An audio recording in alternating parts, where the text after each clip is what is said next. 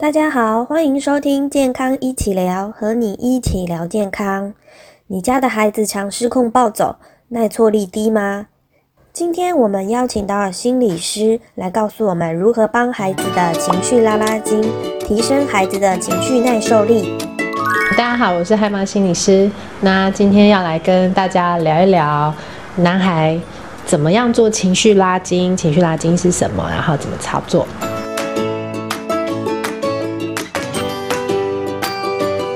情绪拉筋是什么？情绪拉筋的意思呢？其实呃，基本上就跟我们一般在那个大家如果有做运动的话，大致上就会知道说，你要做运动之前一定需要拉筋，让你的肌肉伸展开来。那伸展有一个重要的用意是说，它可以增加它的承受度。好。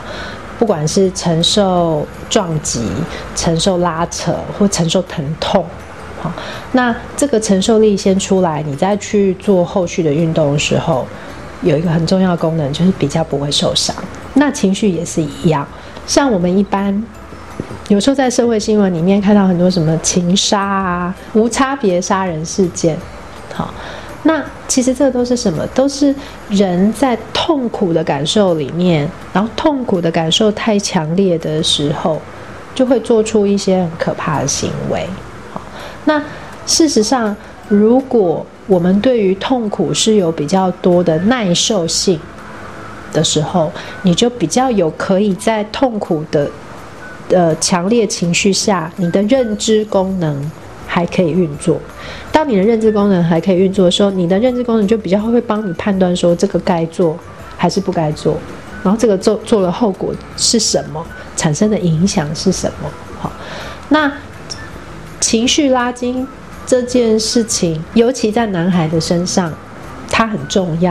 好，因为我我们常常说，在成长的过程里面，女性有的时候在情绪表达上是比较被允许的，然后女性也很常透过姐妹套啊讲来讲去，讲来讲去，就透过那个嗯倾诉的过程，那情绪可以被调节跟处理。可是很多时候对男生来讲，他们呃害怕也不能表现出来，难过也不能表现出来，然后有忧虑的事情也不见得可以，不见得会求助，那怎么办？就变成这些东西就被藏到黑箱子里面，那。情绪只要越不被碰，越不被处理，你就越缺乏处理它、承受它、跟调节它的能力。所以，情绪拉筋对男孩来讲特别重要。三岁前的孩子如何做情绪拉筋？小朋友在三岁之前呢，你要帮助他情绪拉筋的话，那个方式还蛮简单哈。因为我们谈情绪拉筋，最主要是帮助他耐受，好。呃，要可以耐受，你才能够调节好。那所以第一个就是，如果你在跟孩子互动，孩子有不开心，比方说他现在生气摔东西啦，或者他那个要吃冰淇淋，结果一张开嘴巴，那冰淇淋就崩掉到地上，一口都没吃到就没得吃了，就是难过的话，就是你可以辨识出他的情绪，现在是生气了，还是害怕，还是难过？好，那。你就可以直接用口语去说，哦，你现在很难过，对不对？因为吃不到冰淇淋。好，所以那个句型就是你可以去标定它是什么情绪，那因为什么事情。好，那这个动作呢，是可以让孩子透过语言的连接，好，他比较知道，哦，我现在感觉到这个是什么。那他感觉到的东西有一个命名之后，我们的脑部运作是这样：情绪经验被命名，它就开始有调节的历程。因为我们左脑右脑会，呃，呃，它中间的神经元就会互相连接。那这个过程就会帮助他调节跟耐受。所以第一个是你看到他有情绪的时候，你可以去标定。哦，你现在是什么心情？然后因为怎么了？好，这个是帮助他耐受的第一个方式。那第二个方式呢？就会是你后续帮他做一些情绪调节，好，比方说你就抱他起来，拍拍他，安慰他，好，或者是你跟他商量说，那我们要不要再去买一个冰淇淋，好，或是跟他商量可以有什么替代的方法，好，那或者是那要不要我们去做什么别的事情，你会心情好一点，等等的，好，所以标定、命名加上调节他的情绪，好，所以他就会练习耐受。想吃冰淇淋但是没有吃到的伤心，OK，所以这个是我们谈三岁前的孩子你可以做的操作。三岁后的孩子如何做情绪拉筋？三岁后的小孩哈，我先跟大家说明一下为什么要标在三岁哈，因为大部分三岁前的孩子，呃，我们的情绪反应是很直白的，是什么心情就是什么心情，不太会掩藏。好，所以如果你有孩子的话，你可能有经验是三岁之前的孩子，如果走丢，好，或者是妈妈先离开的时候，他看不到妈妈的时候，他就是很单纯，就是害怕，因为妈妈不见了。可是三岁后，这四五岁，你会发现孩子开始有一种反应，就是如果妈妈没有跟他讲，就不知道跑去哪里了。然后妈妈再回来的时候，三三呃四五岁的孩子，他可能有的反应不是害怕哦。第一时间他可能是会骂妈妈的哦，他可能会是说：“你刚刚跑去哪里了？为什么没有跟我讲？”好，为什么会这样？是因为他不害怕了吗？没有哦，他找不到你的时候，他还是会害怕。可是三岁之后，我们的情绪会很自然的分成两层，比较脆弱、比较难受的会被我们压在比较里面，就是这样，我们比较不会感觉它。好，深层情绪。那我们会用比较舒服一点的、比较好受一点的情绪去替代。好，我举个例子，就是呃，大概四岁多的时候，有一次我们全家一起去垦丁玩，好，然后我们已经玩了一整天，反正大家都累了。那傍晚的时候，爸爸就要带我儿子去洗澡，那就我儿子就很白目，他就拿着水枪啊，狂射我老公的。脸哦，好，那你就知道，就是已经累了一天，然后要洗澡了，叫他脱衣服或干嘛，他就是依然顾我的在那边射水枪，所以我老公呢，他后来还是。以前我老公个儿很大，爆炸的时候声音也很大声，就是以前我老公如果爆炸，我儿子没有第二个反应，他一定就是爆哭，因为很可怕。好，但是那一天我没有在浴室里，我在外面在整理行李的时候，我老公爆吼完了以后，我本来预期我儿子是会哭，可是没有。我听到我儿子有一个我从来没听过的反应，他用一种很挑衅的声音，就跟他爸爸说：“我不会怕你啊，我不要听你说啊。”然后你就知道。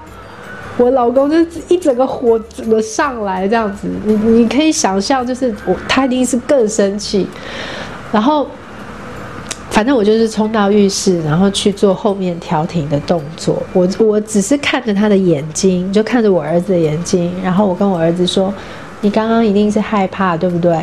只是你不想要让爸爸看出来你害怕，你就假装不听他的话。”就我这句话才讲完哦，就是用我差不多用我刚刚的语气，我才讲完，他就爆哭，然后爆哭之后，他爸爸就软下来，就进去啊，就抱抱他，就是反正他们就是父子自己去和好，我就去做我自己的事。OK，所以从这个例子，我就是要告诉大家说，三岁以后的孩子，他会把难受的感觉，像刚刚说是害怕，压在底下，那他取而代之的，通常要不就是愤怒。就是乱攻击、乱讲话、乱骂人，要不呢，就是像我刚刚讲那个不在乎、没感觉、无所谓、挑衅，或他就故意。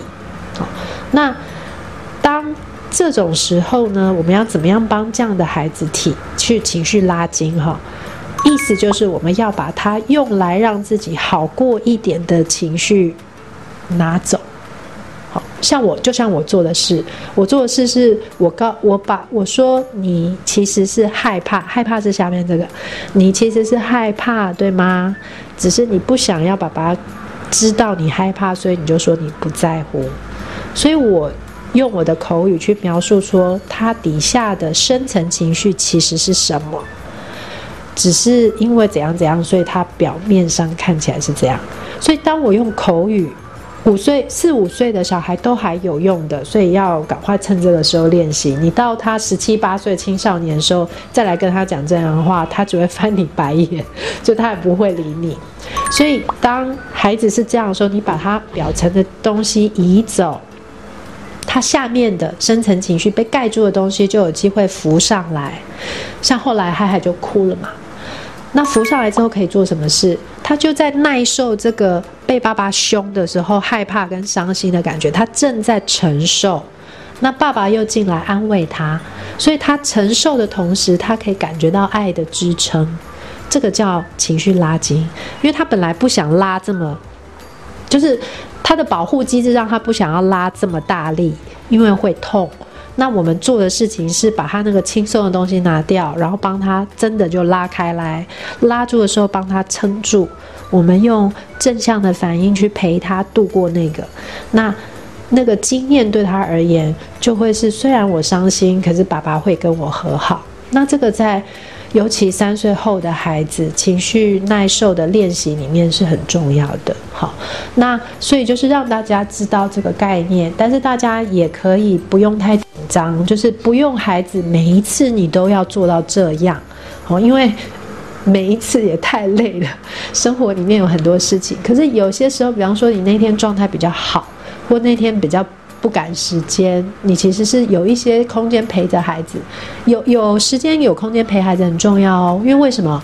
你把它用来麻痹自己的东西拿走，他痛了以后，你会要有时间让他哭，因为这个本来是不好受，他藏起来，那他开始感觉你要让他有完整的时间可以哭完，被你安慰完，讲完，然后恢复冷静。好，所以不用每一次都做到，但是你，你允许的时候，你去你去做这个动作，那这些经验的累积会对孩子有帮助，然后也会对你是有帮助的，呃，你们的亲子关系的亲密感是有帮助，所以大家可以有弹性，但是可以练习看看。嗨妈心理师重点总整理，最后最后呢？